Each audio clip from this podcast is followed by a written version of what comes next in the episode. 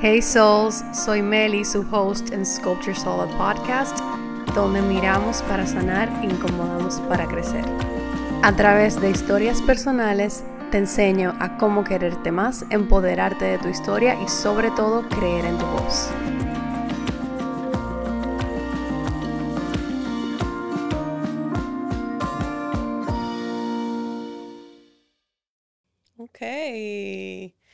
Hello Souls, bienvenidos a otro episodio de la segunda temporada. Pueden ver que mientras avanza la temporada más cómodos estamos. Ya pasamos a, otro plano, en media, en beanbag, pila de comfy. Eh, estoy súper, súper, súper emocionada por mi special soul de hoy. Eh, es una persona que es mi amiga y también mi colega. Eh, ya yo he ido a su podcast, pero estaba muy, muy, muy pendiente que ella viniera al mío. Así que antes de darle el espacio para presentarse, quiero intencionar el espacio en el sentido de que ustedes saben que esto es un lugar donde hay mucho permiso a tu vivir, expresar, comunicar tu verdad y que al final del día todo lo que yo hago y toda la razón de ser de este podcast es inspirar la autenticidad y ayudarte a tu abrirte a las posibilidades y preguntas para tu redireccionar como tú necesites, cuando tú necesites para tu caminar parada en tu verdad, de manera empoderada, alineada y con cero shame, con total aceptación. Así que por eso vamos a traer los temitas que vamos a traer hoy. Eh, y ya, le, voy le doy el espacio a Pachi para que se presente. Cuéntanos un poco de ti, a qué te dedicas y lo que sea que tú quieras compartir. Hola Meli, thank you for having me. Gracias por recibirme en tu espacio. Eh, mi nombre es Patricia Abreu Logroño. Yo siempre me defino como alma libre, primero que nada, pero soy artista, soy educadora de profesión, soy life coach y spiritual coach certificada y también tengo un podcast, soy podcast host de El Arte del Amor Propio. Eh, me gusta decirlo todo porque yo siento que todo engloba el ser que soy y traigo un poquito de todo a todas las áreas de mi vida. Y yo siento que todo, de una manera u otra, como que se conecta en mi propósito de vida y al final del día eso es como que lo que me inspira a show up todos los días. O sea, fuera de la definición de mi profesión o de lo que yo hago o de lo que yo me dedico, siempre es como esto me apoya a alinearme con mi propósito y dejar que eso sea lo que me guíe. Creo que ahí nos parecemos mucho. Nosotros comenzamos la dos hablando de amor propio y por eso nos conocimos. O sea que me encanta que tú digas eso. Y eh, su podcast se llama El arte del amor propio y ya tiene 5 millones de views. Así que no quería dejar eso unsaid.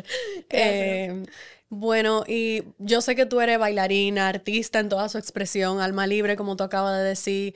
¿Cómo hoy, como hablamos, yo quería traer el tema como de la sexualidad, de la conexión con, con ese arquetipo de ser sexy, de cómo la mujer ser sexy, que ha sido tan quizás reprimido en esta sociedad o en el mundo, en más, en más partes del mundo, donde la mujer se ve en un cajón que, y donde hay un peligro a la hora como de expresarnos en todo nuestro poder y en toda nuestra sexualidad, como, como, como por así decirlo. Entonces, ¿cómo tú has vivido y expresado tu sexualidad siendo bailarina, que es algo tan como expresivo? Expresivo, exacto.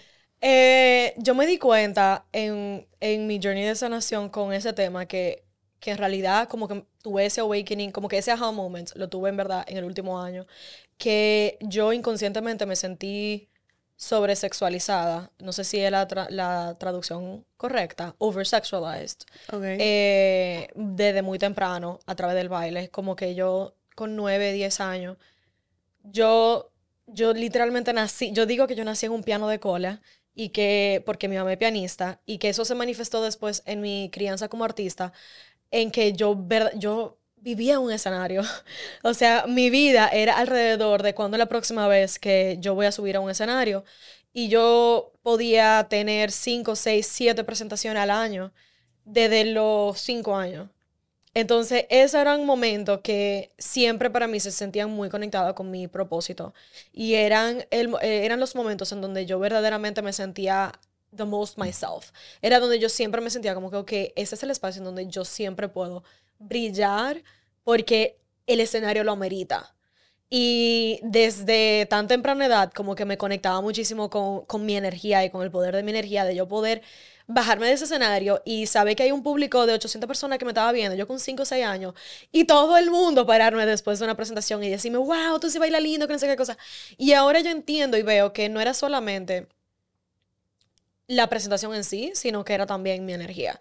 Entonces, la manera en la cual, a medida que yo fui creciendo, yo me di comencé a dar cuenta de que eso se fue manifestando después en juicio por adultos que no necesariamente eran profesionales en el arte, que sobre todo mujeres adultas que me rodeaban, que no necesariamente eh, podían verme en mi grandeza sin ser triggered en sí mismas y entonces me proyectaban su dolor, me proyectaban como su propio pain alrededor de, de ese poder interno que yo desde siempre como que podía simplemente proyectar siendo niña.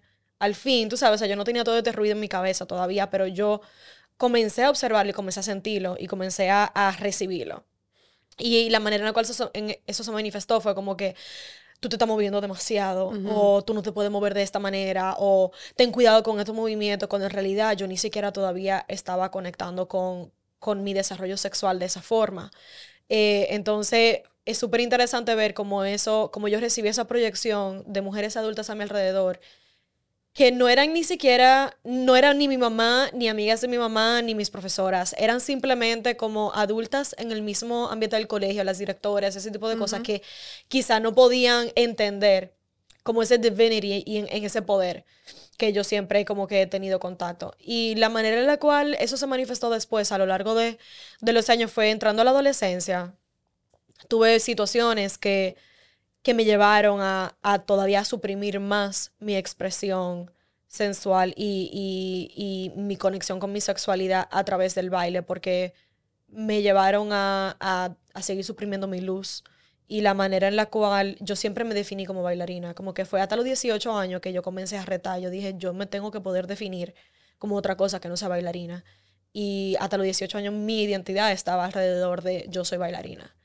Y cuando eso se comenzó a manifestar en, en mi trayecto profesional, porque ya yo no solamente estaba bailando en academia, sino que ya yo también estaba siendo contratada tanto como coreógrafa como bailarina en eventos. Eh, y eso se comenzó a manifestar en, en, que yo comencé a limitar mi capacidad tanto de aprendizaje como de evolución y de expresión como bailarina en sí dentro del salón de baile. Entonces, como yo me di cuenta 10 años después, o sea, ahora literalmente fue como que, wow, o sea, yo creé una, una prisión mental alrededor de esto por una, por una proyección que yo recibí creciendo sobre que eso estaba mal o esto estaba bien. Y, y, y fue una conversación que yo tuve con mi mamá que yo dije, yo siento que eso fue lo que limitó mi, mi potencial como como bailarina en mi carrera como bailarina. Y fue muy difícil para mí aceptarlo.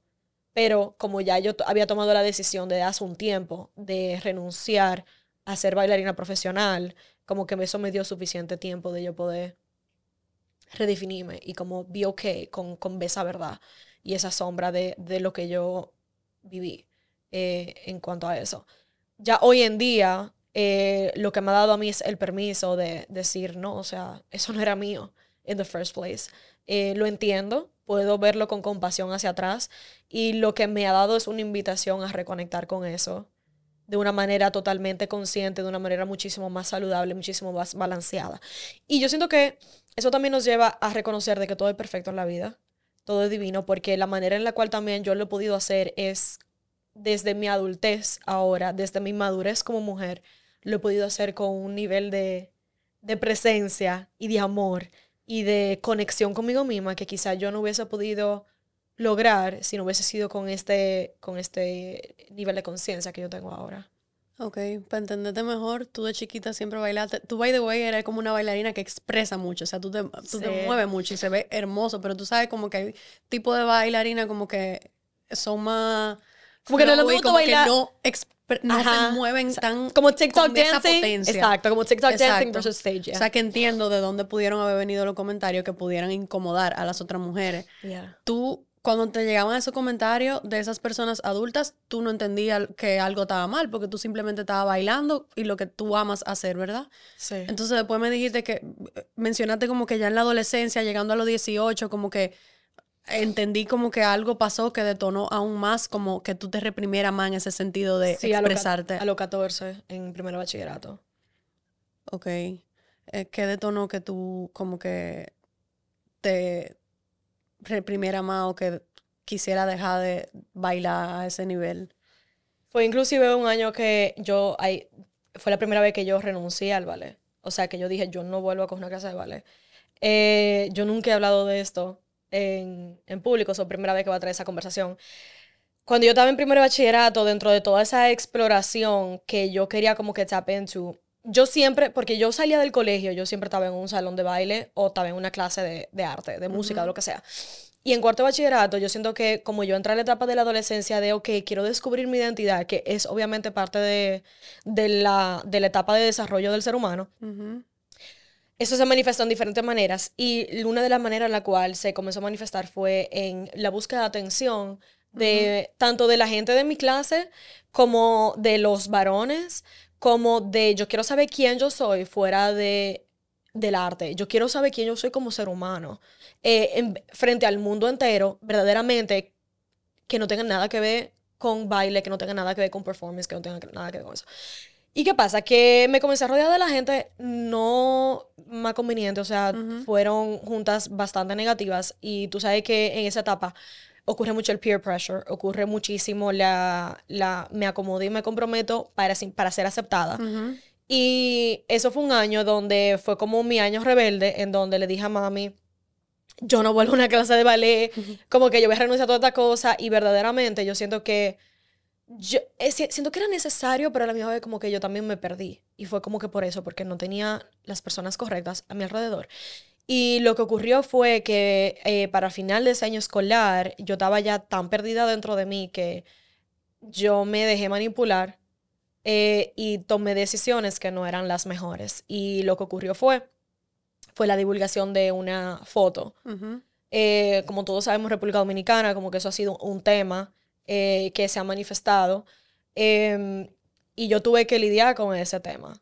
Eh, nadie, o sea, lo más que yo tuve que enfrentar fue como que mi identidad de quién yo soy, más allá del- de lo que la gente está diciendo de mí o no, fue definitivamente una invitación sasa para mí, de yo decir, a mí no me importa lo que diga la gente, yo, yo sé quién yo soy, como que yo no, yo no tengo control de lo que la gente vaya a pensar de mí, porque al final del día la opinión es de cada quien, pero ¿qué pasa? Que como por la esencia del, del issue, por la esencia del problema, yo cargué con una vergüenza en donde yo ni siquiera entendía porque yo tenía que estar avergonzada. Como que para mí, Wow.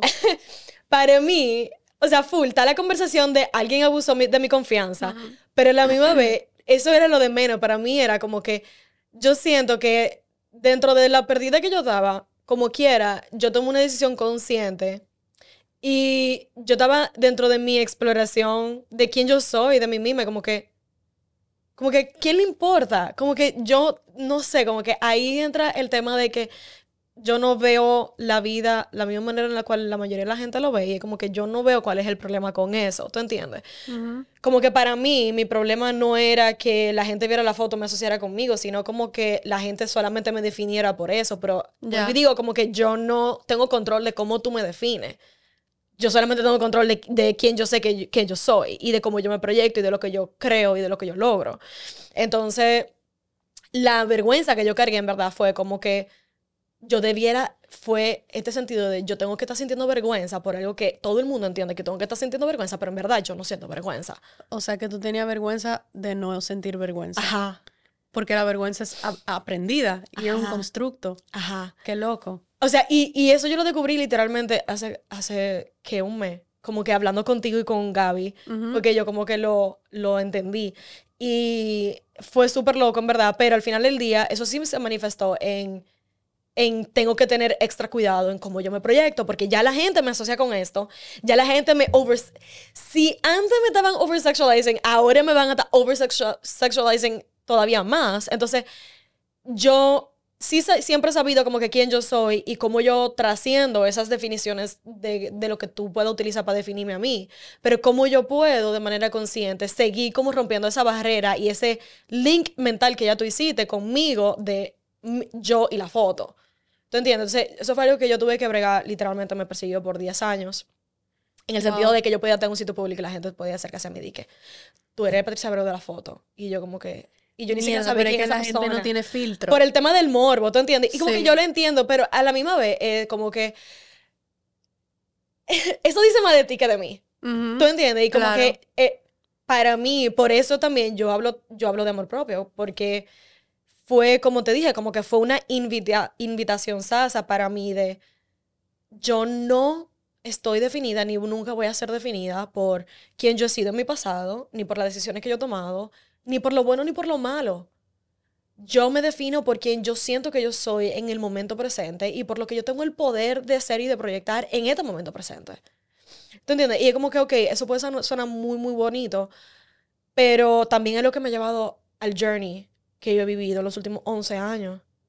¿Tú entiendes? Ahora. ¿Por qué? Porque después de eso, lo que yo hice fue que, sí, un mecanismo de defensa que yo hice fue el respondiendo a tu pregunta, fue como poner un caparazón alrededor de mí, que también se reflejó en mis relaciones y en mi conexión con, con los hombres en general, ¿tú entiendes? Eh, y también con, con mi expresión sexual de una forma íntima, definitivamente, y en el baile, obviamente, pero ya ahora es como que, ok, tú sabes, eso también me ha llevado a darme cuenta de dónde más hay sombras en mí que me han apoyado a, a conectar con este awakening con este nivel de conciencia de poder sanar, de poder ser compasiva tanto a mi 14-year-old self, a mi versión de 14 años, como también a cada etapa de mí y también a cada ser humano que ha sido parte, positivo o negativamente, de mi journey. Y como que, por ejemplo, con esa persona que abusó de mi confianza, yo le doy las gracias infinitas porque él es una persona clave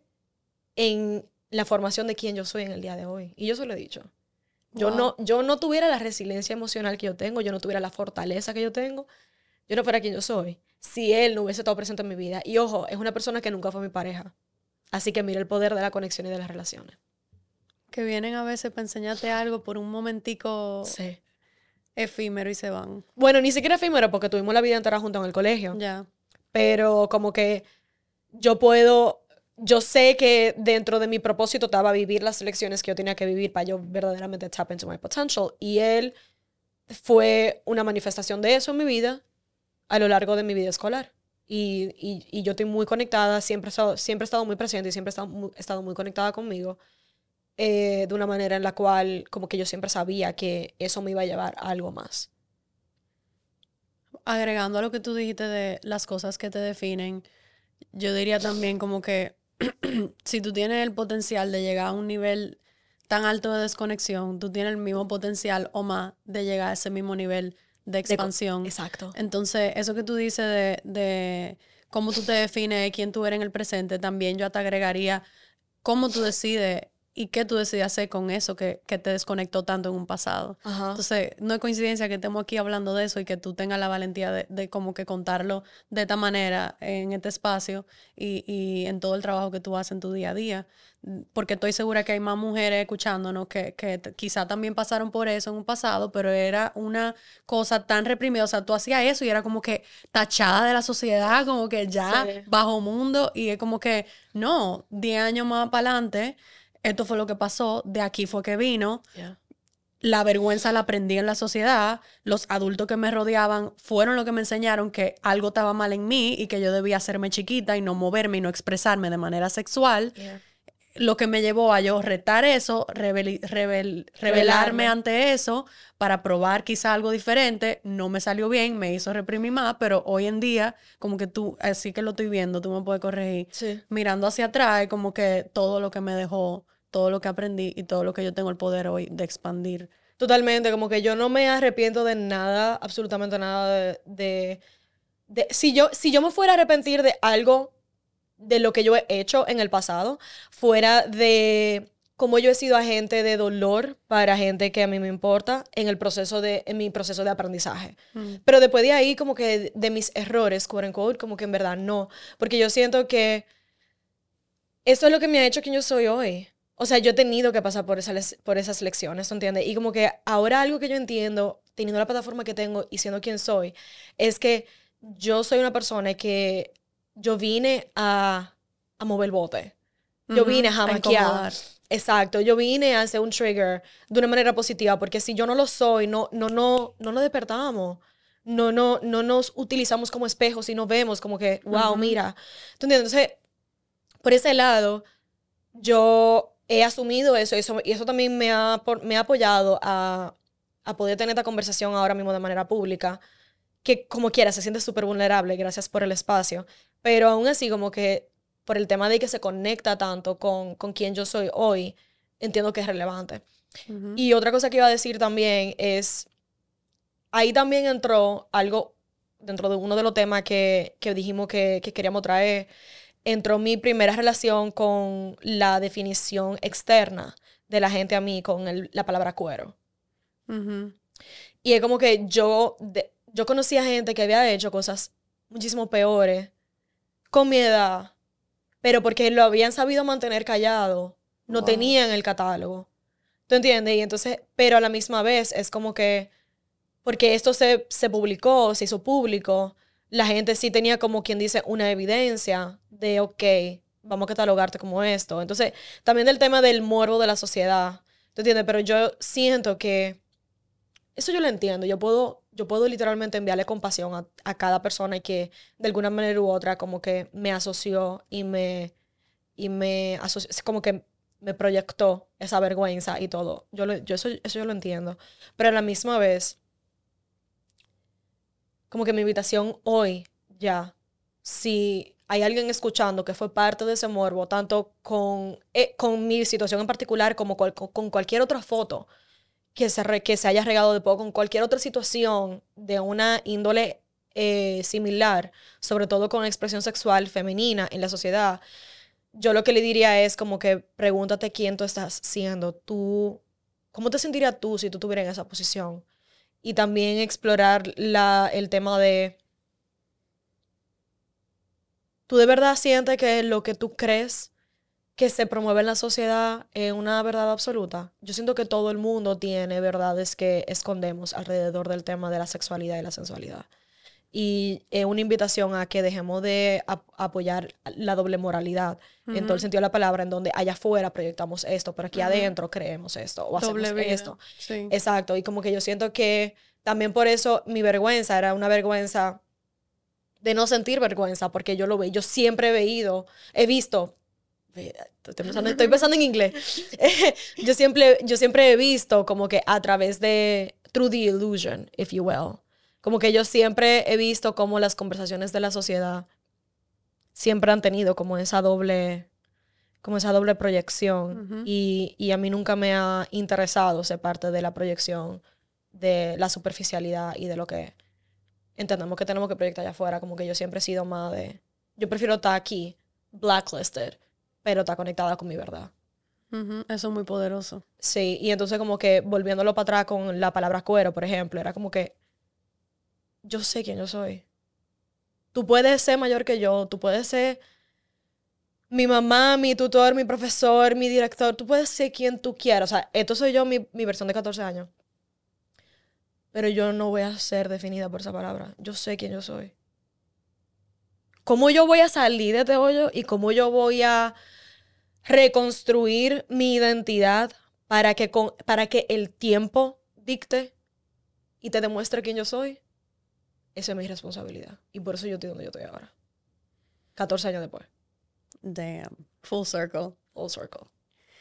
Y Pero tú, me- tú mencionaste que eso como que tuvo un efecto en cómo tú te relacionabas con los hombres, esa represión Sí. que tú sentiste a nivel de tu sexualidad. Sí. ¿Cómo, qué efecto tuvo en tus relaciones de ese momento? Bueno, o sea, como que para mí fue muy...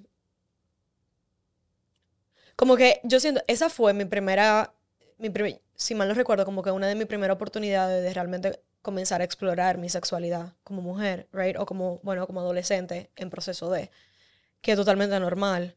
Y el tema de que vino con tanta eh, carga negativa, yo siento que ya cuando yo comencé a tener, eh, estar en relaciones con, como que con mis parejas y eso, em, como que yo no sentía que yo tenía el permiso, como que yo tenía miedo de... Primero tenía miedo de, o sea, esta persona, esta persona asociada con la foto, yo yo tenía una conexión muy, muy emocional con él. Y eso lo que hizo fue como que cuando yo pude por fin salir de esa desconexión, de esa conexión, perdón, y desconectarme de él, fue como que me creó una coraza alrededor de mi corazón para yo realmente abrirme a, conectar con un ser humano como de manera vulnerable y auténtica. Entonces eso se manifestó primero que nada en esa conexión con, con mis parejas. Y segundo también era por el tema de que yo todavía no sabía quién yo era tanto identidad como identidad sexual femenina, como que por dónde yo empiezo.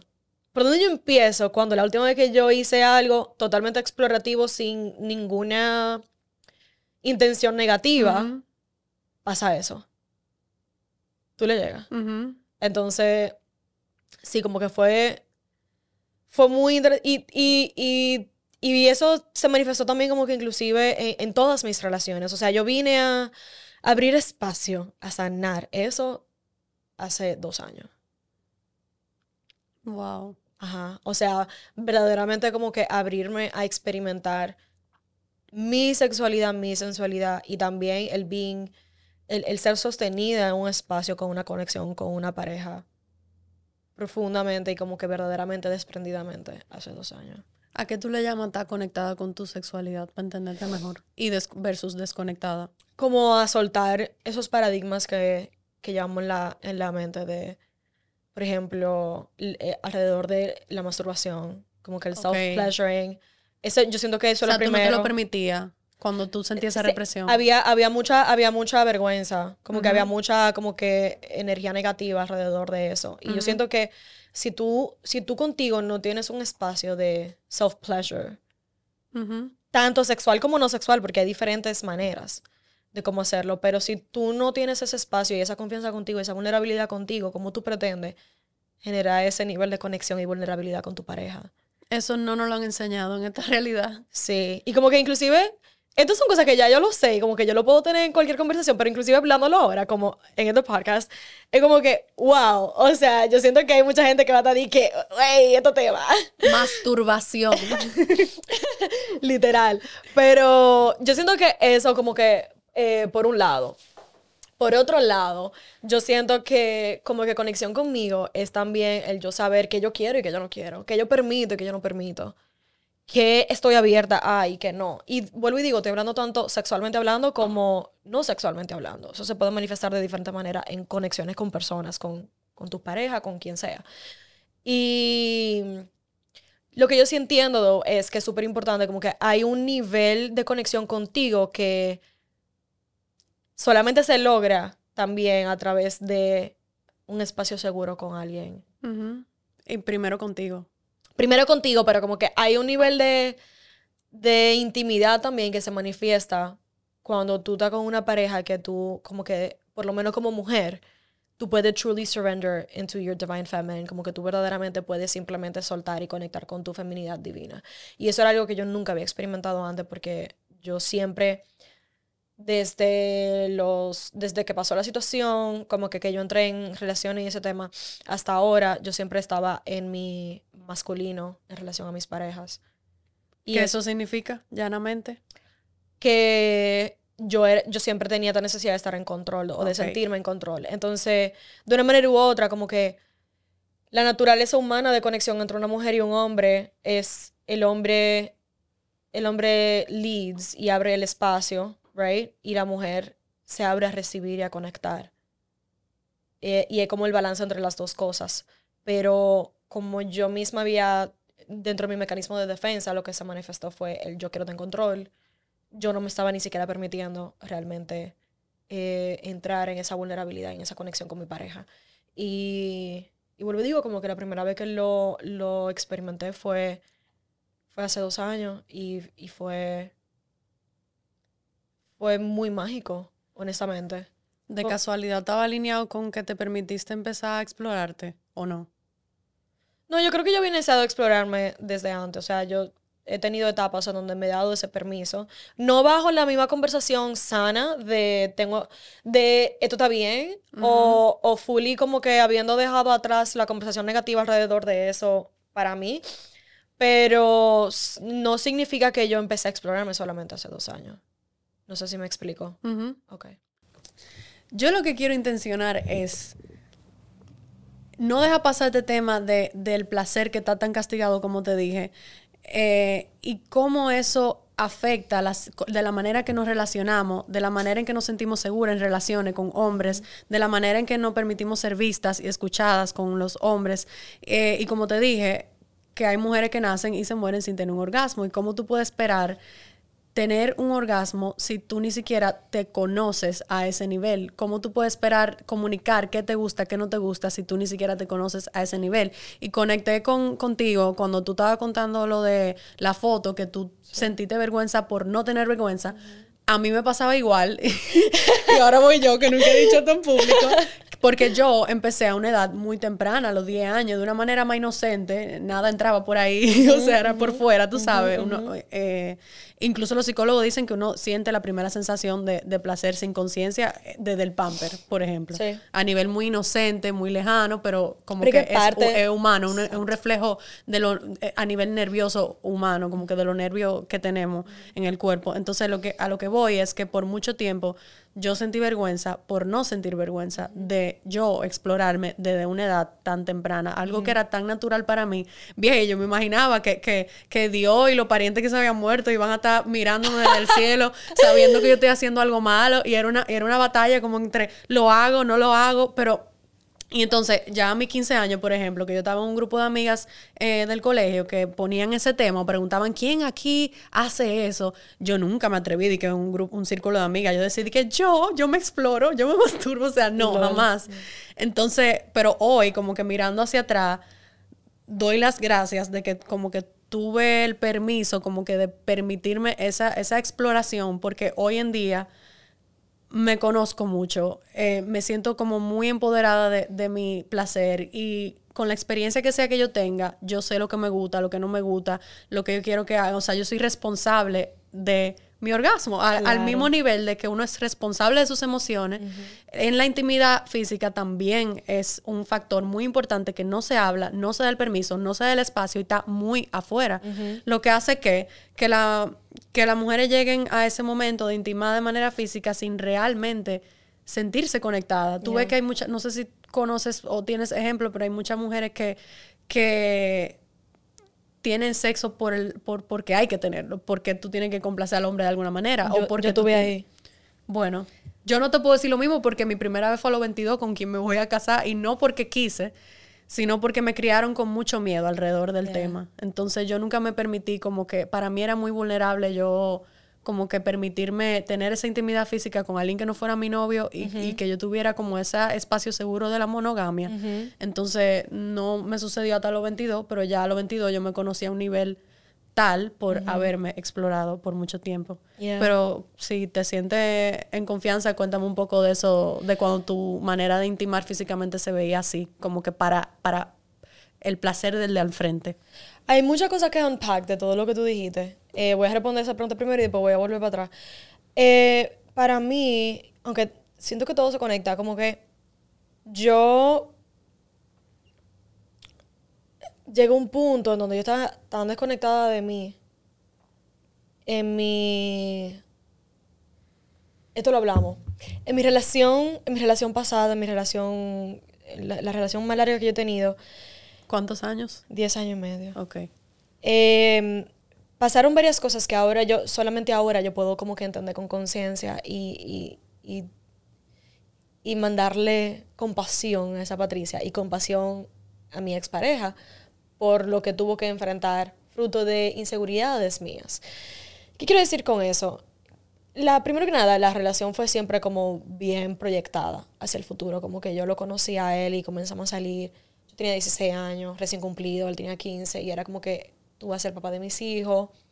Y ahí entra una conversación de trauma response que ya yo he hablado en otros espacios. No lo voy a traer ahora, pero con él sí fue que yo perdí mi virginidad, perdimos la virginidad juntos y, y para, mí, para mí eso fue muy, fue muy ápero porque tuvimos esa proyección y tuvimos esa, como que esa semillita la comenzamos a construir juntos y en quien nos fuimos convirtiendo con el tiempo fue verdaderamente ver como un jardín germinar, porque siempre vino desde esa co-creación, siempre fue una relación de, muy, de mucha co-creación. Donde yo siento que vino el problema fue como a medida que yo fui creciendo y conectando con diferentes partes de mí como mujer, como adulta, como ser humano, que yo no sentía que yo tenía la oportunidad y la apertura de poder explorar dentro de la relación. Entonces eso se manifestó en diferentes maneras en donde nosotros terminamos, como que había momentos donde nosotros terminábamos. Y entonces cada vez que nosotros terminábamos, terminábamos, terminamos dos veces en el medio de, de la relación de los 10 años y medio. Y en esos espacios hay un factor en común, que era que yo siempre estaba buscando algo más. Yo siempre estaba buscando como, como que estaba en esta búsqueda de cómo es que yo voy a aprovechar este tiempo que no estoy con él para yo como que encontrar, para después volver y encajar. Mm. ¿Tú entiendes? Y, y la primera vez fue muy espiritual, fue muy conectada con mi propósito. Y la segunda vez fue, fue muy sexual. Fue muy por el mismo tema de que él había sido mi única pareja íntima hasta ese momento.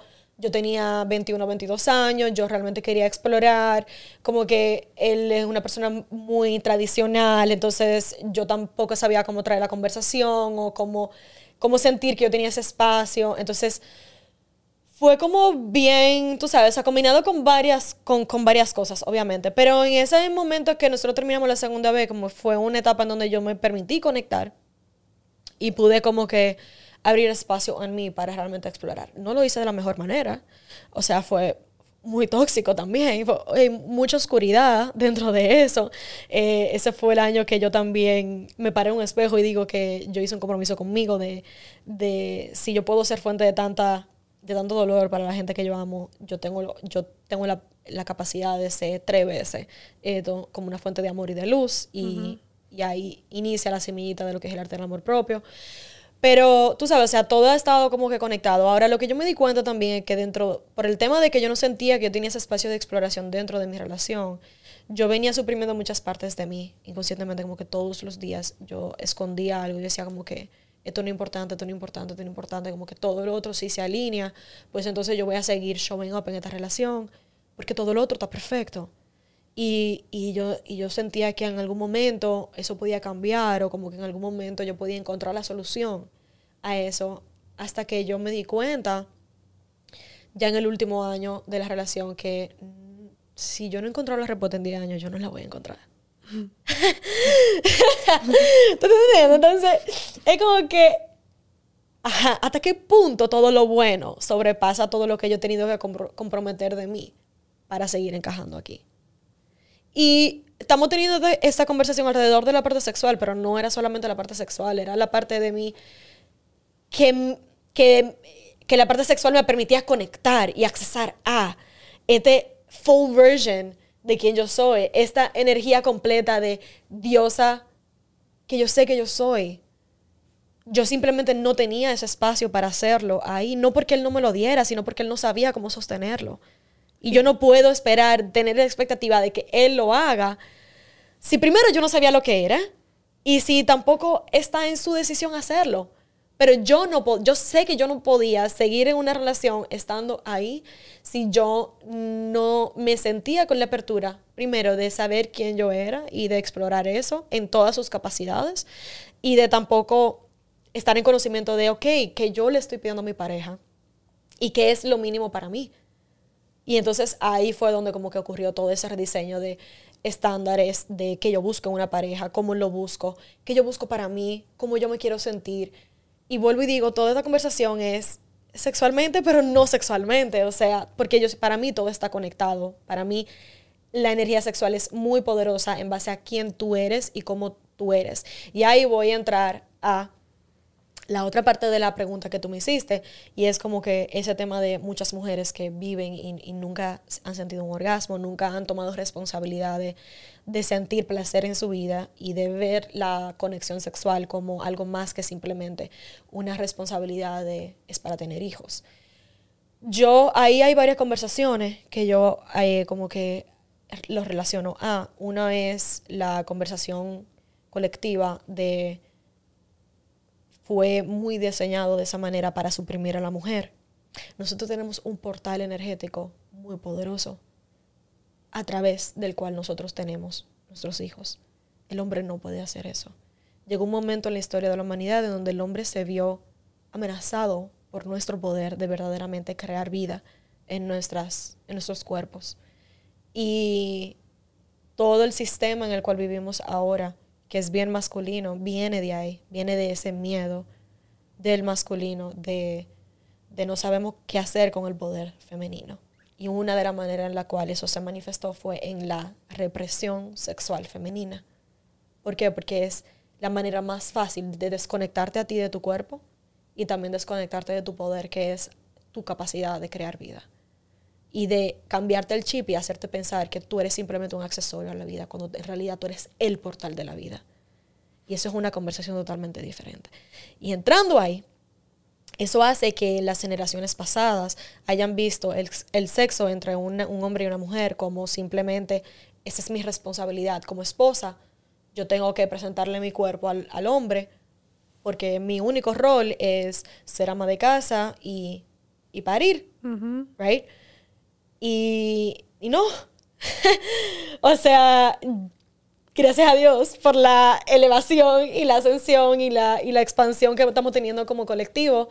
Hoy en día podemos ver una generación como la tuya y la mía que nos permitimos tener estas conversaciones en donde hay gente que ya sí se está dando la oportunidad de conectar con su cuerpo, que, que está entendiendo que el sexo no es para el hombre, que el sexo, para mí, la manera en la cual yo lo defino es un momento de mucha intimidad y para mí es una conexión sagrada, energética y espiritual entre dos seres humanos que quieren honrarse en ese momento, en ese tiempo-espacio.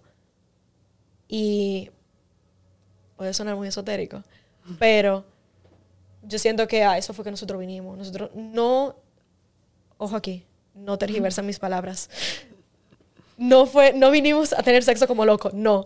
Vinimos a darnos el permiso de conectar con seres humanos y expandir como sea que eso se manifieste. Si eso se manifestó a través de una experiencia sexual íntima con una persona, qué lindo, qué hermoso, porque es trascendental lo que tu alma vive cuando tú entras ahí con ese nivel de conciencia y de no simplemente hacerlo por hacerlo. Tanto dentro de una relación como un one night stand. Y eso es tanto para el hombre como para la mujer. So, yeah. Volviendo a las relaciones, de cómo tú lo viviste antes y cómo lo vivís en el presente y cómo todo eso ha evolucionado. ¿Qué efecto tuvo el tú reprimir partes de ti? Primero de todo, qué loco que duramos tanto quedándonos en lugares donde no tenemos que hacer chiquita. Y qué lindo cuando nos damos cuenta que no nacimos para quedarnos en lugares donde no tenemos que hacer chiquita, que eso fue lo que te hiciste cuando saliste de ahí. Em, ¿Qué efecto tuvo el tú como que quedarte en una relación donde tú tienes que reprimir partes de ti? Siento que llega un punto que como que algo explota. Ajá. Sí, sobre todo yo, que en verdad, ustedes me ven así, señores, pero yo, yo puedo ser muy impulsiva y he hecho mi mejor trabajo. Mi, mi transanación ha venido a través de verdaderamente eso, o sea, el, el, poder evitar mis impulsos, mis... Eh, eh, etapas impulsivas. Y es como tú dices, yo suprimí tanto que yo llegué a momentos en donde yo simplemente explotaba. Y la persona que más se veía afectada era mi pareja.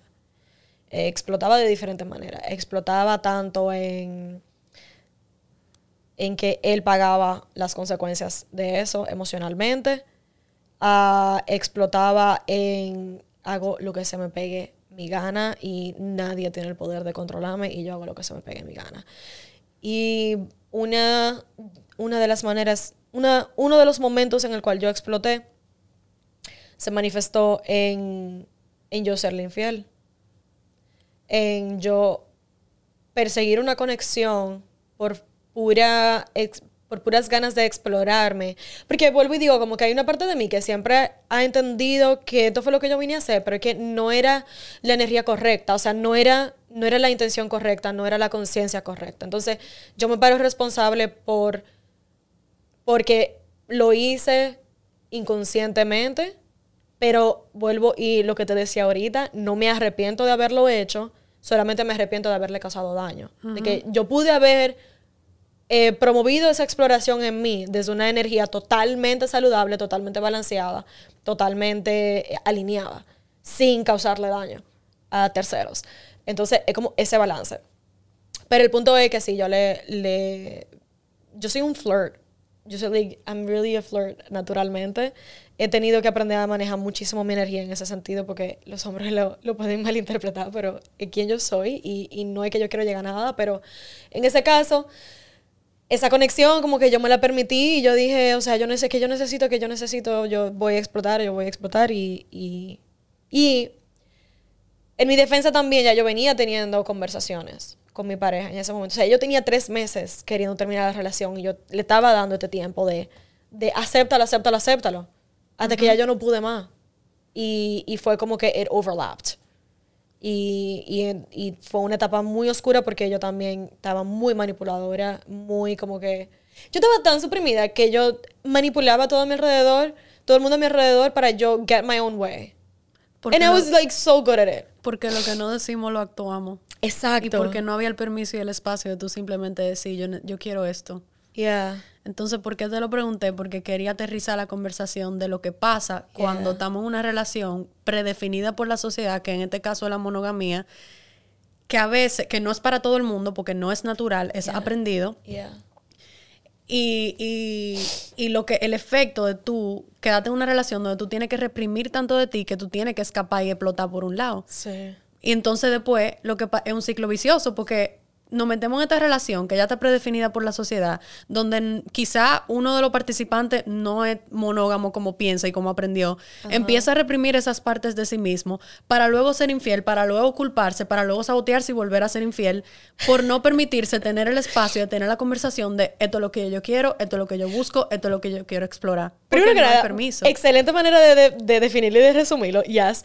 Pero es interesante porque yo sí llegué a tener la conversación con mi pareja en el momento como que, oye, yo, yo, le, yo se lo dije a él, la manera en la cual yo abrí esa conversación, determiné en ese momento, fue como que tú y yo hemos estado juntos íntimamente, nada más hemos sido pareja uno del otro en esta capacidad. Proyectamos la relación, o sea, sabemos que no queremos casar, que queremos tener hijos, que ten- queremos crear toda esta vida. Yo no me siento bien pensando en que tú vas a ser mi única pareja sexual por el resto de mi vida. Yo no me siento, como que yo siento que hay, una, hay partes de mí que yo necesito explorar.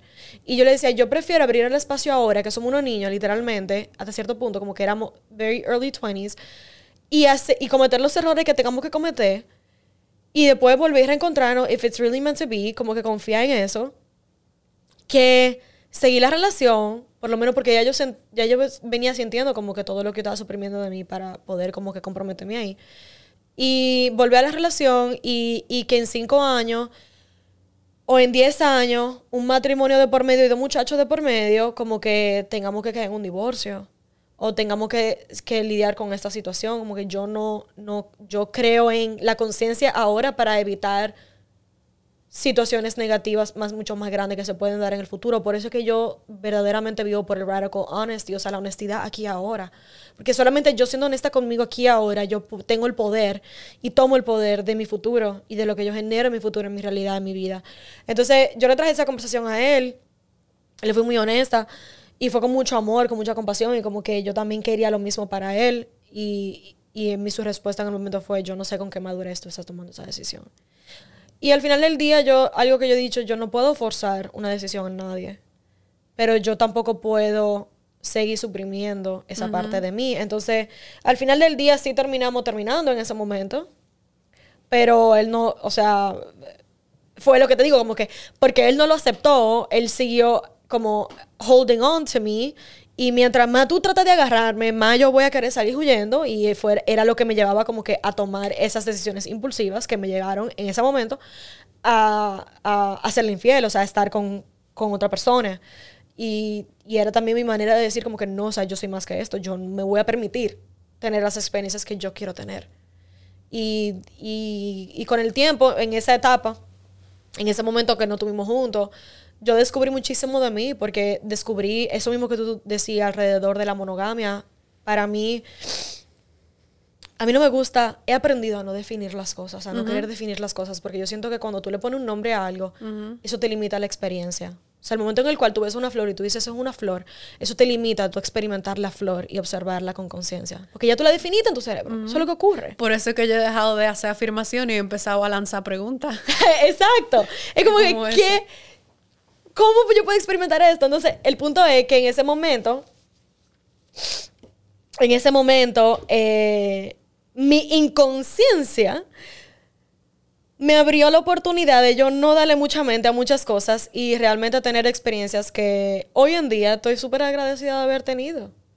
Que me empujaron a ver cuánto más yo tenía por explorar y disfrutar, tanto en conexión conmigo como en mi expresión, mi, en mi expresión sexual femenina y en cómo yo me proyecto también, en cómo yo me relaciono con la gente en, en quién yo soy conmigo y en quién yo soy con mis parejas. Y ya hoy, por ejemplo, eh, eso se ha manifestado muy hermosamente porque ya hoy las conexiones que yo tengo es puramente energética. Y para mí, para ponértelo como que bien, bien, bien sencillo, yo no, uno, yo no me siento atraída a la gente muy fácilmente, o sea, para nada. Y dos, yo no yo hice un proceso de Judgment Detox del libro de Gabby Bernstein. Lo leí también, buenísimo. Hice todo el tapping, hice todo. Y la manera en la cual yo lo apliqué a mi vida fue como que yo voy a dejar de juzgar a la gente por cómo se ve y por quiénes son. Y me reentrené a verdaderamente que, a, que la primera información que yo reciba de la persona sea su energía. No el género. Y, y lo tercero que yo veo es el género. Lo primero que yo recibo es. Sí, hicimos la listica el otro día. Ajá, Lo primero que yo veo, siento es la energía. Lo segundo que yo veo es cómo yo me siento contigo en el room. O sea, qué, tú, qué, qué, qué parte de mí se activa al yo ser testimonio de tu presencia y de tu existencia en este momento. Y lo tercero es, en base a ese sentimiento, yo digo, ah, esa, esa persona es mujer o esa persona es hombre. ¿Tú entiendes? Y como que en base a esa respuesta que mi cuerpo tiene y que yo energéticamente tengo con esa persona, yo digo, ¿cómo yo quiero explorar esta conexión? ¿Es esto una amistad? ¿Es esto una colaboración profesional? ¿Es esto algo más que yo quiero explorar? Y me doy el permiso de hacerlo. Y me ha pasado con hombres, por ejemplo, donde yo digo, yep, let's see what comes through. You know what I mean? Y con mujeres también, en verdad, pero no, no no se con las mujeres no se alinea tanto como, como con cómo se ha alineado con hombres por lo menos los últimos dos años. O sea, en los últimos dos años te has visto atraída más por el eh, por los hombres. Como que se ha dado, exacto, más a nivel romántico, íntimo y así. ¿Qué experiencia últimamente tú has tenido fuera de lo tradicional? Que tú has dicho como que, wow, me estoy dando el permiso de vivir diferente. ¿Qué tú Todas. Desde que salí de mi relación. Todas. O sea, en todas yo me he dado muchos permisos, totalmente diferentes, rompiendo paradigmas. ¿Y cómo, cómo tú lo afrontas? O sea, ¿es, una conversación que pasa? ¿Tú sientes el espacio seguro para proponer? Eh, ¿Cómo se ve esa relación no tradicional? Para que la gente tenga una idea de lo, lo que hay posible. Sí.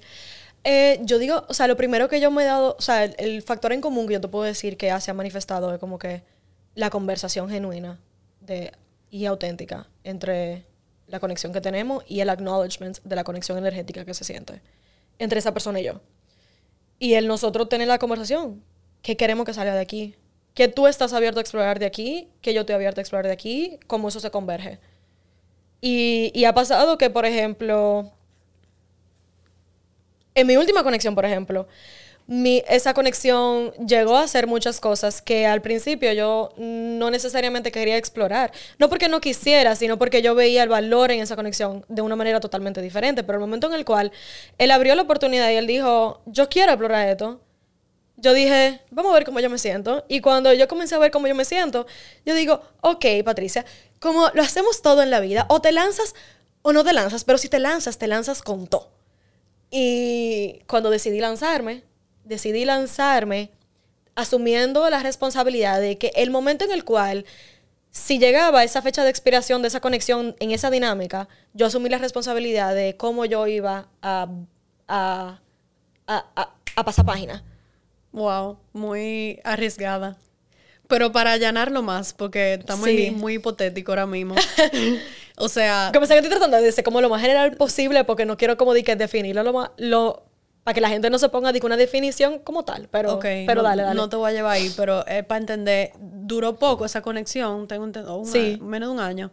sí. Y la fue- última, Ajá. dos meses. Justamente dos meses. Pero fue exclusivo en esos dos meses. sí. Ok, ¿verdad? Empezó, es la monogamia tradicional. Ajá. Después, de su lado, él propuso como que algo diferente. O sea, va, siempre, o sea, si tuvimos conversaciones como que de posibilidad de abrir la relación. Ok, eso es lo que voy. Ok, sí, sí, sí. Eh, Lo que pasa es que cuando tú entiendes que eh, la definición o como que el, el- la, la mentalidad de till death do us part, como que con una sola persona, y tú retas eso, yo siento que todo el mundo en su corazón va en contra de que eso no es natural para el ser humano. Y yo no estoy diciendo de que eso, se, la manera en la cual eso se debe manifestar es que tú tienes que eventualmente abrir tu relación, para nada, ni que tú tienes que ser un cuero. O sea, como lo que nosotros definimos como cuero. No. Lo que yo estoy diciendo es que cada quien debe abrirse, darse el permiso de aceptar que tú puedes tener muchas conexiones distintas, profundas, muy áperas que explorar con diferentes personas y que eso está bien. ¿Tú entiendes? Entonces, como que nosotros los dos teníamos esa, ese conocimiento, esa mentalidad, tanto de experiencias que él ha tenido y de quién él es como ser humano, como conmigo, como yo, a donde yo he llegado en mi crecimiento. Y fue una conversación que simplemente lo hablamos, como que yo lo veo, yo lo entiendo. No es el momento todavía. Entendíamos que era importante construir una relación en conexión nosotros dos y de primero definir eso y después ver cómo eso se manifiesta. Pero definitivamente era algo que sí se trajo como una posibilidad para el futuro, en caso de que la relación continuara. Ok. Y tú te ves como que a largo plazo, tú sí me has dicho que tú buscas eventualmente una relación como que de commitment, de compromiso, de full compromiso. O sea que tú te ves, por ejemplo, casándote y teniendo esa misma permisión con tu esposo en un futuro de traer ese tipo de conversaciones. 100%. Porque yo, viniendo de la conversación en donde yo, me, yo he experimentado lo que es estar suprimida, sobre todo suprimida sexualmente en una relación, yo no quiero eso para nadie, mucho menos para mi pareja, para la persona que esté conmigo. Y como ya yo he hecho el research y he entendido y he apoyado a mi cerebro a entender y como que wrap itself around this understanding, como ya yo he podido conectar con la parte de mí que lo permite que yo prefiero tener la conversación difícil, por más difícil que sea, por más que, por más que me detone el ego, porque estamos hablando aquí muy bonito, pero la realidad es, es, es realmente bien fuerte, exacto. Por más difícil que sea para mi ego, aceptarlo, recibirlo de repente, de, de quien, dependiendo de quién sea mi pareja, De vamos a agregar un tercero, por ejemplo. o de darte a ti la experiencia, a que tú tengas una, una experiencia fuera de nosotros dos. Eh, es algo que yo estoy dispuesta a hacer, pero ¿por qué? Porque yo prefiero eso. Yo prefiero una verdad incómoda en el momento presente que una mentira a ciegas y como que proyectando que somos la, la happy couple. Que aplatanadamente son los cuernos. Ajá. Y, y sobre todo con los cuernos, con una proyección de que somos la pareja más feliz del mundo entero. Yo odio eso. O sea, yo detesto y le pierdo el respeto a la gente y a las parejas. Y esto yo no lo digo con odio, pero lo digo porque es, es lo que se manifiesta en mí verdaderamente. Sientes un rechazo hacia eso. Ya. le pierdo totalmente, o sea, como que por la doble moral otra vez, la doble moral y sobre todo cuando yo le experimento de hombres que están en la sociedad, que están casados o que están comprometidos o que están en una relación de alto compromiso, que me invitan a salir o que, o que tratan o que se me intentan meterme en mi DM, hace mucho que ya no me pasa. Porque también he cambiado la energía con la cual me, me proyecto y me presento. Pero sí me llegó a pasar mucho. Y es como que no, o sea, y yo conociendo a la pareja y todo, o sea, Wow. Sí. ¿Te? Entonces, eso, eso es lo que te lleva, eso es lo que te lleva una conversación. Cuando tú estás suprimido, a eso es que se lleva. Entonces, llega el punto en donde las mujeres también nos culpamos por el cuerno que el hombre pegó. Pero entonces, ¿quién fuiste tú en la relación para que el hombre se sintiera suprimido? Uno. Y dos, o, ¿qué tanto tú te conoces también? Para tú poder abrir la conversación y poder ver cómo ustedes los dos quieren construir esa conversación alrededor de su relación en base a una manera que estén verdaderamente conectados y alineados. Pero el problema está en que la mayoría de las parejas en el día de hoy, de este tipo que estoy hablando, están totalmente desconectados de sí. Y por lo tanto, por eso están con la pareja en la cual están. No sé si me entiendes. Entonces, por eso también si llegaran a tener esa conexión consigo mismos de esa manera auténtica y como que verdaderamente aligned, no tuvieran ni siquiera con, la, con esa pareja en la cual están en the first place, porque están con esa pareja por una necesidad y no por la abundancia de quien yo soy, que es una cosa totalmente diferente. Wow, tenemos muchas cosas tejidas ahora mismo.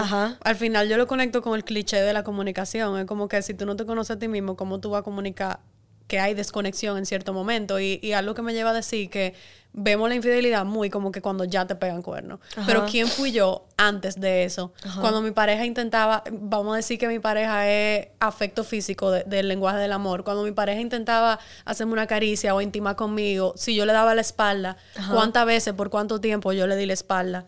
Yo, yo, quizá porque yo no estaba en el momento conectada con esa intimidad física o quizá porque, porque mi pareja no estaba haciendo esa iniciación de intimidad física de la manera que yo quería, pero yo nunca se lo dije. Entonces uno se va desconectando y al final todos queremos ser escuchados, amados, eh, sentido, conectado. Y cuando tú tienes un nivel de desconexión, pero tú no sabes comunicarlo, ahí es que, como dijimos, tú vas reprimiendo, explota y tú sales a buscar ese tercero por no tener el espacio seguro de tener la conversación que tú tenías que tener antes de que eso escalara a, ese nivel de esa infidelidad. Y yo quiero poner un ejemplo, eh, verdad, bien preciso, porque, volví, siento que he hablado como muy general, bien preciso de cómo eso se ve también. Yo llegué a un punto en mi relación en donde yo pensaba que había algo mal conmigo, como mujer. Como que yo decía, yo no puedo, o sea, yo le he buscado la vuelta a todo esto. ¿Cómo es que yo no encuentro una solución? Y ya eso se estaba manifestando en el valor que yo estaba viendo de mí como mujer y en mi capacidad de disfrutar de algo que es parte de la experiencia humana y de darme el permiso de sentirme así aceptada y reconocida en mi relación. Porque yo entendía, porque ya con los años se había vuelto como que esto es un chore, yo tengo que show up for him, como mujer, es mi responsabilidad y que no sé qué vaina. Y yo pensaba, yo decía, pero es que, es que yo sé que este, este, este, no es quien yo soy. ¿Cómo va a ser que esta es la versión de mí que está saliendo en esta relación? Entonces yo me ponía y yo me analizaba, pero todo está yendo bien en la relación. ¿Por qué yo estoy teniendo este problema? Y entonces, ahora entiendo que era que yo no tenía ni siquiera la apertura de poder abrir la conversación in the first place, porque como yo era la más, yo era la que llevaba la energía masculina predominante en la relación y él manejaba más la energía femenina, yo me había puesto en la posición en donde yo eh, no había, a lo largo del tiempo, yo no tenía la posibilidad de ser ese nivel de, vulnerable con él. O sea, éramos mejor amigos, yo nosotros nos contábamos todo, teníamos full confianza en each other, no entendíamos. Él es una persona que, es más, los malhumores que a mí me daban y los arranques que a mí me daban, yo tuve que aprender a cómo lidiar conmigo sola, sin, sin, tenerlo a él cerca en mi vida, porque él me sabía manejar tanto. Me sabía manejar mejor, me apoyaba a salir de un mal humor muchísimo mejor que yo misma. Wow. O sea que, tú entiendes, para, para que tú entiendas. Sin embargo, con esa conversación, porque eso se había manifestado de esa manera. Yo no había podido conectar con ese nivel de vulnerabilidad porque también estaba el tema de que yo siempre buscaba protegerlo a él de una manera u otra. Y la manera en la cual yo siempre sentía que yo lo, porque yo estaba en mi energía masculina, mi subconsciente siempre buscaba como que asegúrate de no, de nunca eh, hacerle daño a su, a su masculinidad siempre tuve eso muy presente porque yo trabajaba desde, yo tenía ya dos años trabajando cuando nosotros nos metimos en amores, yo siempre produció dinero, yo siempre he estado como profesionalmente, siempre estaba como tres pasos más para arriba. Y yo cuidaba mucho el tema de no dañarle a él su masculinidad, pero entonces lo que había, la manera en la cual eso se manifestó fue que cuando llegaba el momento de yo tocar con mi feminidad, sobre todo en la interacción y la conexión sexual, yo no confiaba en él de esa manera. Yo no, yo no tenía, el, yo no tenía la, el espacio para yo abrirme ese nivel de vulnerabilidad con él. Y también porque, volviendo a la, a la, conversación de protección de su masculinidad, era como que como yo le digo a él que esto me está pasando, él lo va a ver como un reflejo de una, una falta de desempeño de él o un lack de él como hombre. Sobre cuando cuidando sus emociones. Exactamente, o sea, cuando no, porque yo también siempre sabía que no tenía, no era que había algo mal con él, no tenía nada que ver con él, simplemente tenía que ver con la receta que se estaba manifestando en nuestra relación, que no me estaba dando a mí el permiso de abrir espacio para yo explorarme de la manera en la cual yo requería por mi naturaleza como ser humano y que, y que yo estaba necesitando. Yo creo que es una pastilla difícil de tragar, todo lo que estamos hablando del reto de, Todo. ah, pues entonces yo me voy a casar, yo voy a tener el espacio seguro de en 10 años, de sí, que yo quiero tener una experiencia de ir a un swingers party, por ejemplo, y que tú puedas como que decir eso. Y no quiero expandir mucho más en lo que es la infidelidad, porque no he pasado por eso, eh, ni, ni de mí hacia la persona, ni de la persona hacia mí hasta ahora. Yo sí, los dos. Pero, pero lo que sí no puedo dejar de decir, porque al final del día yo estoy hablando de poligamia y de abrir relaciones y de infidelidad y yo tengo un anillo puesto, entonces siento que yo también tengo que, eh, sí, me siento, siento la apertura de también contar cómo ha sido mi experiencia, porque yo también sufrí mucha ansiedad con ese hasta que la muerte nos separe. Yeah. Eh, ya yo tengo cinco meses comprometida, me voy a casar en ocho y yo he tenido que redefinir muchas cosas que ya han estado definidas en la sociedad que a mí me causaron mucha ansiedad y no eran funcionales para mí. Yeah. Y agradezco mucho a mi terapeuta que me ha dado el permiso de redefinir la cosa como a mí me funcione, que no todo está escrito en piedra. Entonces, ¿qué necesito yo? Yo necesito una persona, y la tengo, gracias a Dios, que yo me pueda sentir segura en traer cualquier conversación que yo necesite traer para sentir paz y libertad. Yo no puedo sentirme en un pajarito en una, en una jaulita de, ora, Yo tampoco. de oro. Yeah. Yo no puedo sentir que ahora yo me voy a casar, como dice mucha gente, y he recibido comentarios que dicen, ahora te vas a sentenciar, ahora ya espero que hayas disfrutado todo lo que ibas a disfrutar, porque ahora tú sabes, o sea, ya no hay vida, ya se acabó. Pero a, a eso es lo que yo me refiero. O sea, si tenemos ese lenguaje en la sociedad de que estamos asociando el casamiento, tanto para el hombre como para la mujer, como una sentencia de vida, ¿por qué lo seguimos promoviendo? O sea, ¿por qué por el otro lado tenemos la conversación de que cuando tú no tienes una pareja o cuando tú tienes mucho tiempo con una pareja, tenemos la presión de cuándo te va a casar, cuándo te va a casar? Porque yo tuve que llegar a un punto en donde en mi casa yo tuve que sentar a mi familia y decirle, hoy es, este es el, el último momento donde ustedes a mí me hacen la pregunta de cuándo yo me voy a casar y de cuándo yo voy a tener hijos, por- porque estoy, y miren, desde el amor, pero se lo dije así mismo porque fue... Estoy este- harta. harta, hastiada. Y mami dije, no, porque es relajando. Sí, pero es relajando, pero todos los días ustedes me han hecho comentarios por los últimos tres meses. ¿Tú estás entendiendo? Entonces, ahí pongo en la bandeja las dos cosas. Porque tú que estás en esa etapa, la gente te está escribiendo de la sentencia, la sentencia, la sentencia. Pero por otro lado, antes de la sentencia, tienen una presión con la sentencia in the first place. Son gente sentenciada ya, que me lo dice. Por eso es que digo, entonces, ¿por qué no nos hacemos la vida más fácil? Soltamos el ego, por un lado, conectamos con tu una de tus frases que la he, la he recibido bastante, que es, ¿qué más es posible? Y nos abrimos a la pregunta de lo que esto puede significar para nuestras relaciones, tanto románticas como no románticas. Y que cada quien se encargue de definirlo desde su nivel de conciencia, desde su nivel de comodidad, desde su nivel de expansión y propósito de vida.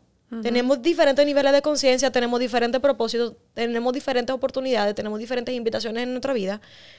Eso solamente le debe competir a quien lo está viviendo y lo está, lo está experimentando, a más nadie. Yo creo que es muy diferente entrar en una relación, ya sea de noviazgo o de, o de casarse, desde la conciencia de que ya tú te has hecho todas las preguntas y has redefinido lo que tú querías redefinir a tu manera, que cegada por lo que ya está escrito. ¿En qué sentido? Más aplatanado, en el sentido de que no quiero dejar atrás los beneficios de estar en una relación monógama, por ejemplo, que hemos hablado mucho de abrir y de, y de Sí, cosas, sí, sí. y todo depende de lo que tú valores. En mi caso, yo valoro mucho la estabilidad y la seguridad, por eso lo que me brinda la- una relación monógama me encanta. Sin embargo, también tengo este lado de mismo aventurero que, que no quiere verse encasillado, que no puede tener la libertad de cambiar de opinión en 10 años. ¿Y a qué me refiero? Que yo he tenido que traer conversaciones con mi pareja antes de dar este gran paso, de por ejemplo, eh, cuando yo vivía afuera, que yo quise tener como, o, quise tener, no, no quise tener a nivel práctico, pero a nivel teórico que trae la conversación de, ¿y si yo voy a un gay bar y, me gusta una mujer, yo me puedo besar con esa mujer?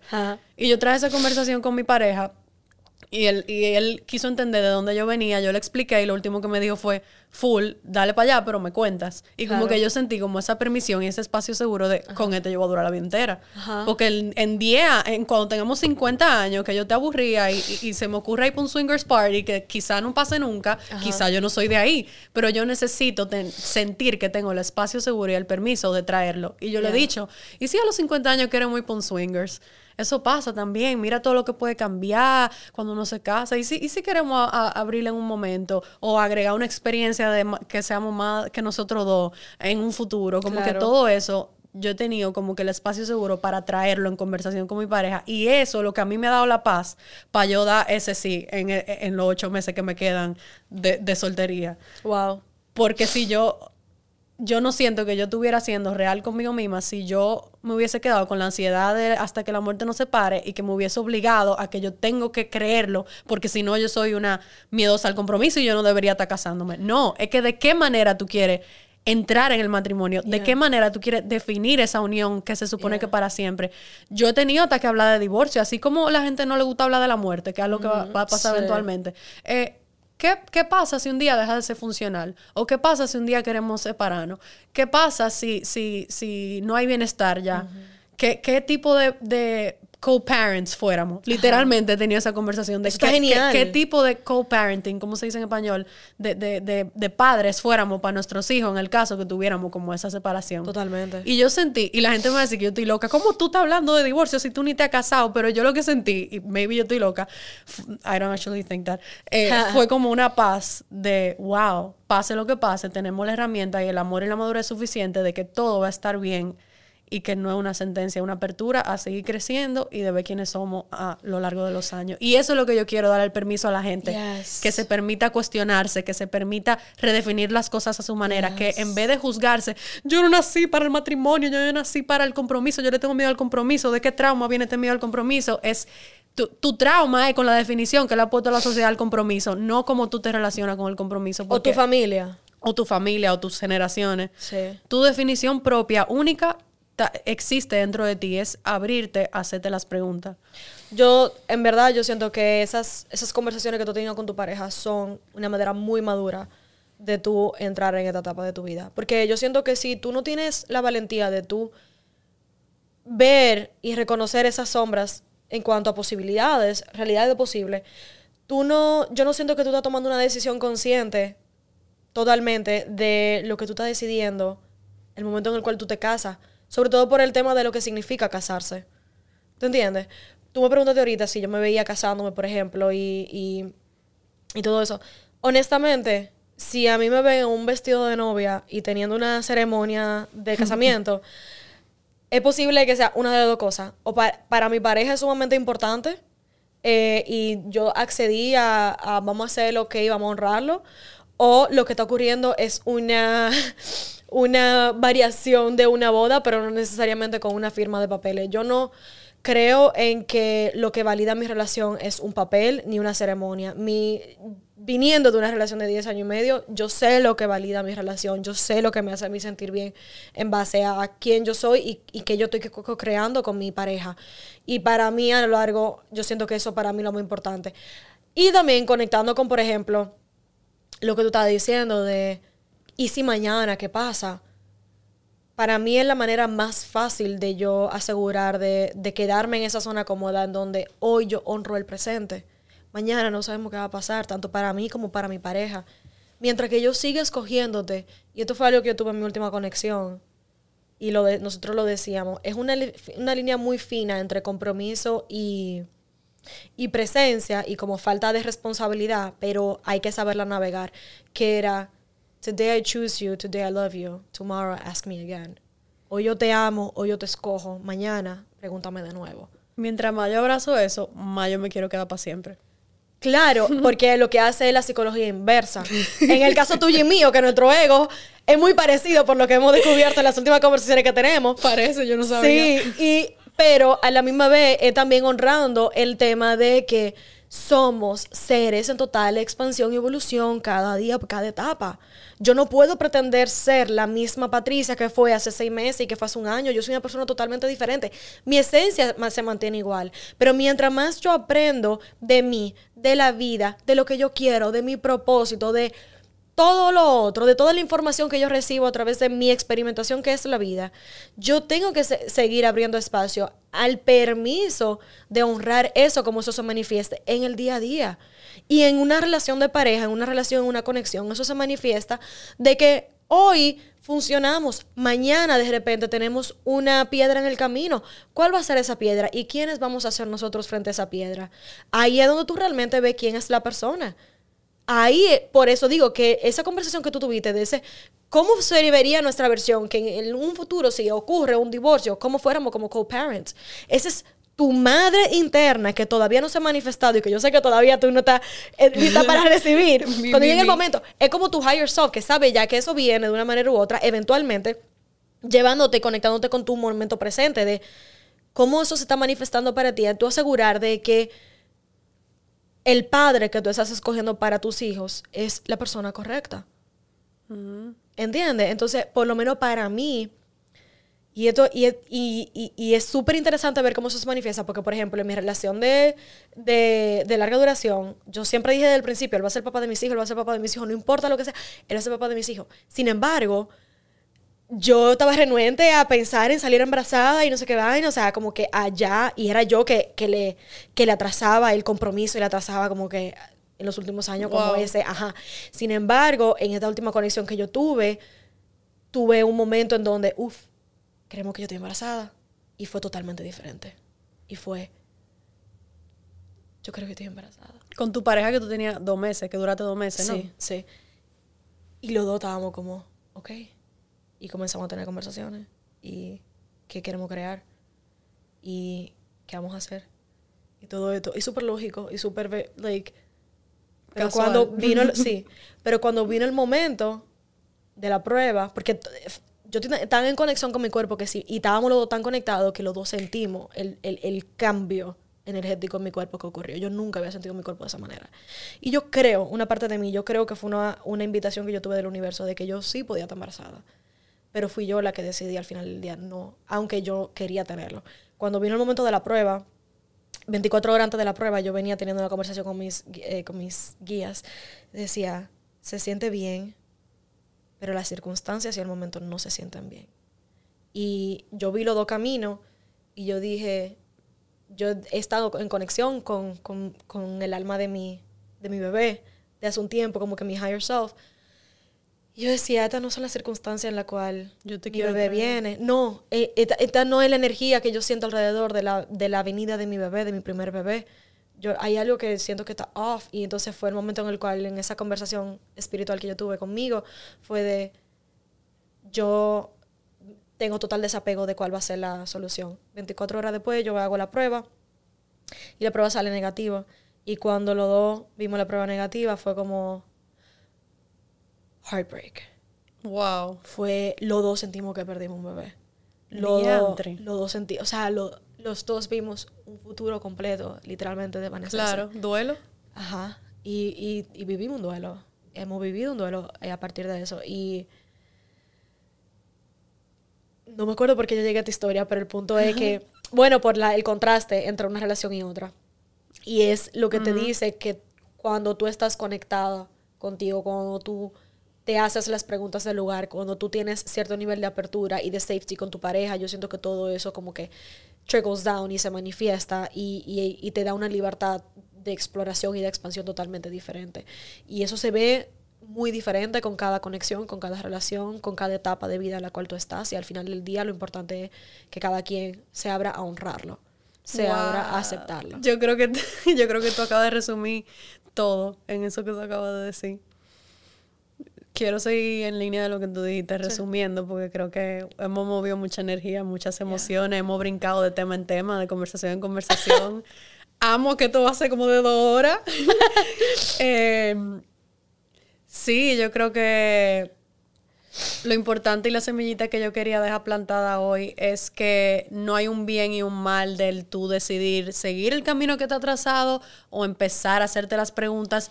Pero yo sí le quiero decir a la persona que siente esa espinita, que algo no está bien con su realidad, que algo no le encaja, que quiere conectar de una manera distinta, como esa duda tú estás ya en el edge de entre soy la seguidora con los ojos vendados que estoy caminando por donde ya gente pisó y tengo este camino que quiero crear y me doy miedo y este episodio es para ti porque tú estás en ese momento de empezar a cuestionarte que yo sé que da miedo y de empezar a co-crear o crear la vida que tú estás soñando o que tu alma te está, te está invitando a soñar.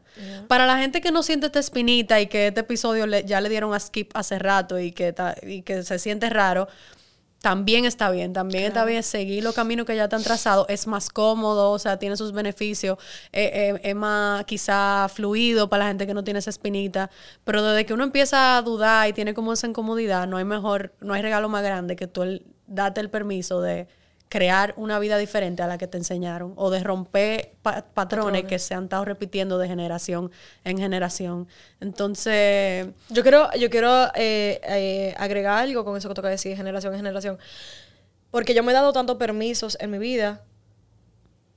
Sí, en el pasado recibí juicio de mi mamá, obviamente, como la persona que me criaba, pero ya ahora siendo adulta, tomando decisiones, desde el primer momento en el cual ella me comenzó a retar, como yo no estoy de acuerdo con esta decisión que tú estás tomando, que no sé qué cosa, tanto que ver con mi sexualidad como no con mi sexualidad, mi respuesta siempre era la misma.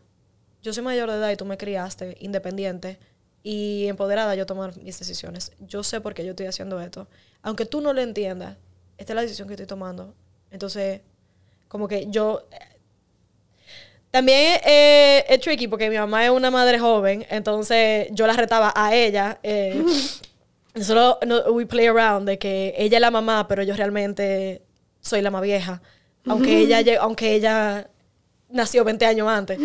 Eh, pero, como quiera, lo que quiero decir con eso es que por mi nivel de conciencia y dentro de también todo lo que ella me enseñó a mí de ser independiente y de, de ser mujer y de todo esto, yo pude como push even more the limits, o sea, romper un poquito más la barrera y hacer todo un trabajo de sanación transgeneracional en mi familia. Y, y yo tengo los últimos tres años haciendo una sanación de cinco o seis generaciones de mujer, mujer, mujer, mujer, mujer en mi familia. O sea, de womb to womb to womb, de eh, vientre a vientre a vientre. O sea, yo, eh, mami, mi abuela, mi bisabuela, la mamá de mi bisabuela, mi tatarabuela, en donde yo he podido ver el patrón del matriarcado que se ha movido en ese linaje y donde han estado las sombras de represión interna, tanto en energía sexual como no sexual, en nosotros como mujeres. Y he podido sanarlo, transmutarlo y liberarlo. Y la manera en la cual eso se ha manifestado es que mami ha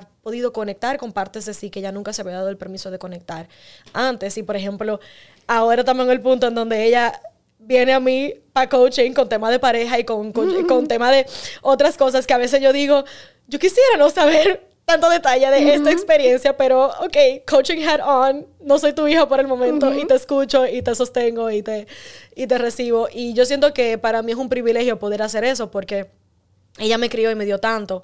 Y yo soy quien yo soy por quien ella me permitió ser que ahora mi manera como que de pay her back es como yo tengo este nivel de conciencia y estas, estas herramientas y esta sabiduría qué manera más bonita de yo conectar con mi mamá, mujer, mujer con mujer, de nosotras mismas seguir rompiendo los patrones de lo que mi familia se ha movido por esa represión mental, emocional y sexual que se ha movido por tantos años. Sobre todo viniendo de, por ejemplo, mi abuela, que es evangélica cristiana, que puede, ahora mismo puede estar casi dándole un paro cardíaco, escucharle, escucharme hablar de, de, que yo he tenido experiencias sexuales y todo esto demás. O sea, simplemente yo lo veo de una manera totalmente diferente, pero también ella fue la primera persona que me habló en mi vida de lo que era el alma. Ella fue la, la persona que me enseñó, yo creciendo, de, de, qué es el alma y de cómo tú debes de nutrir el alma. Entonces, como ese balance, pero quería hablar de eso, de sanación generacional, eh, rompimiento de patrones, para que también se den el permiso y sepan que sí es posible. No tienes por qué hacerlo solo, si busca como tanto guía como apoyo, gente que te inspiren, pero también hay personas que te pueden apoyar en eso con terapias específicas para eso, tanto de constelación familiar como de todas esas mujeres que sostienen espacios exclusivamente para mujeres.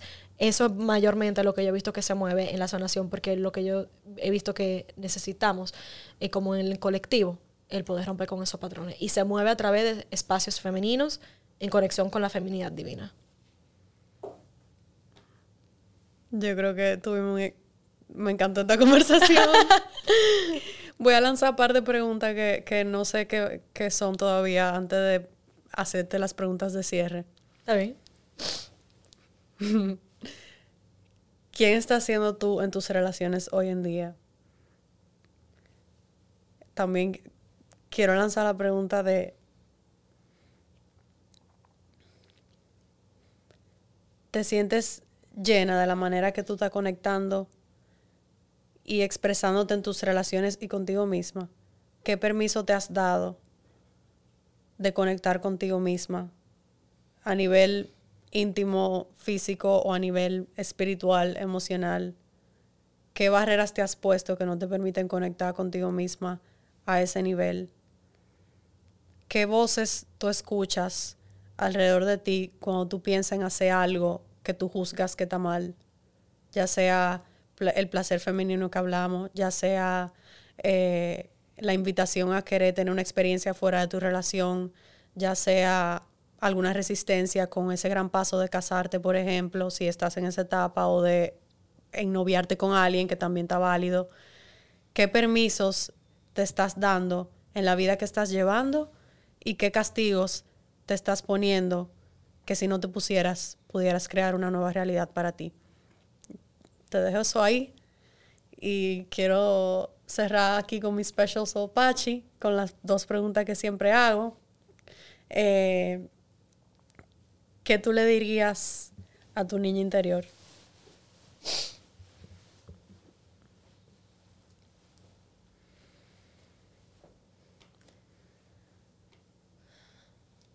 Yo he hablado mucho con mi niña interior. O sea que no siento que tengo nada nuevo que decirle en este momento. Puedo compartir algo que le he dicho que necesitaba escuchar. Ok.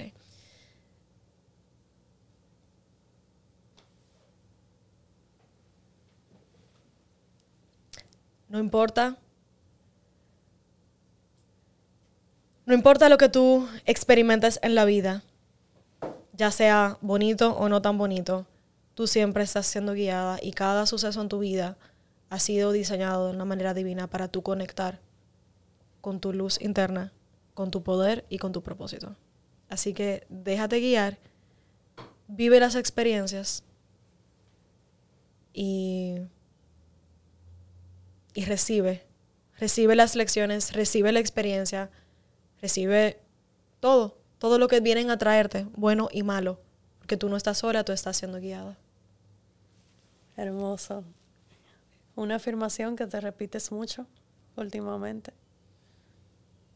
O sea, que he tenido tu, he tenido unas tarjetas tuyas eh, lying around en mi habitación últimamente. La rosada. Sí. Pero de, del box, del self-love box, creo que fue. No del deck. El deck lo tengo guardado. Em, una afirmación que me repito mucho últimamente. Bueno, yo soy muy de estar en, en, salud óptima. Yo creo en la, en, la elevación energética y muchas de mis prácticas espirituales están alrededor de, de que tú, tú, puedes, tú tienes el poder de sanar tu propio cuerpo y elevar la conciencia y elevar la frecuencia de mi cuerpo. So, las afirmaciones que yo me digo todos los días son de eso. Mi cuerpo está vibrando en la, la frecuencia más alta. Eh, eso se manifiesta en que tengo un cuerpo saludable, tengo una piel radiante, tengo un pelo saludable, estoy llena de amor para dar y para recibir y soy una antena de luz para la humanidad, no importa quién yo esté siendo y cómo me esté sintiendo en cada momento de mi día. Qué lindo eso. Linda manera de ver algo superficial tan, de una manera muy, muy, muy profunda. Gracias. qué lindo, glowy pelo. Ajá. That, that was very deep. Thank you. Gracias por acompañarnos, Souls. Gracias por tenerme. Esta conversación fue... Yo quiero reescucharla para yo ver qué fue lo que yo dije. Hablamos demasiado, pero me siento muy agradecida y gracias por el espacio porque siento que prácticamente, yo creo que el 85% de las cosas que yo dije aquí yo no he dicho ni siquiera en mi propio podcast. Entonces, eh, siento que, que fue una manera muy bonita de yo romper el hielo con esas conversaciones y de bare my soul truly quién yo soy, no como tú me has dado feedback en el pasado y como mucha gente me ha dicho de mi highest self que yo traigo al podcast. So, yeah. Gracias. Sculpting our souls. Yes.